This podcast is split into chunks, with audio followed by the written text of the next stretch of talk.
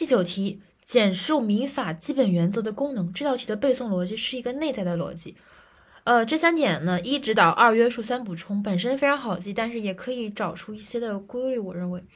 第一个指导功能就是指引你向前进的那种功能，然后第二个约束功能就是向后的这么一个约束的一个机制，然后最后一补充，所以是一前一后一补充。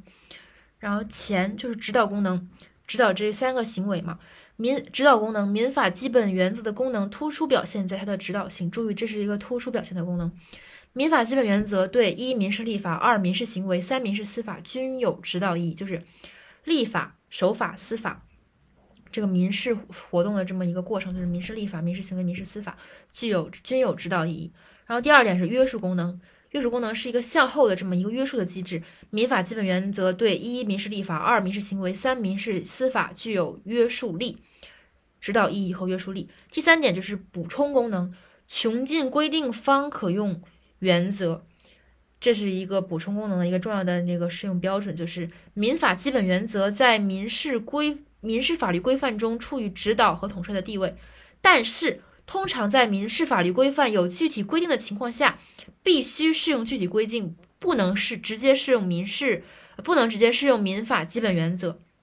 就是这个补充功能是穷尽了这个所有的基本规范和具体具体规定的情况下才可以适用。这个民法的基本原则总结一下就是一前一后一补充，前向前指导指导功能，民法的基本原则的功能突出表现在它的指导性。民法基本原则对民事立法一民事立法二民事行为三民事司法均有指导意义。二后向后约束功能，民法基本原则对民事立法、民事行为和民事司法具有约束力。三一补充补充功能。穷尽规定方用原则，通常在民事法律规范有具体规定的情况下，必须适用具体规定，不能直接适用民法基本原则。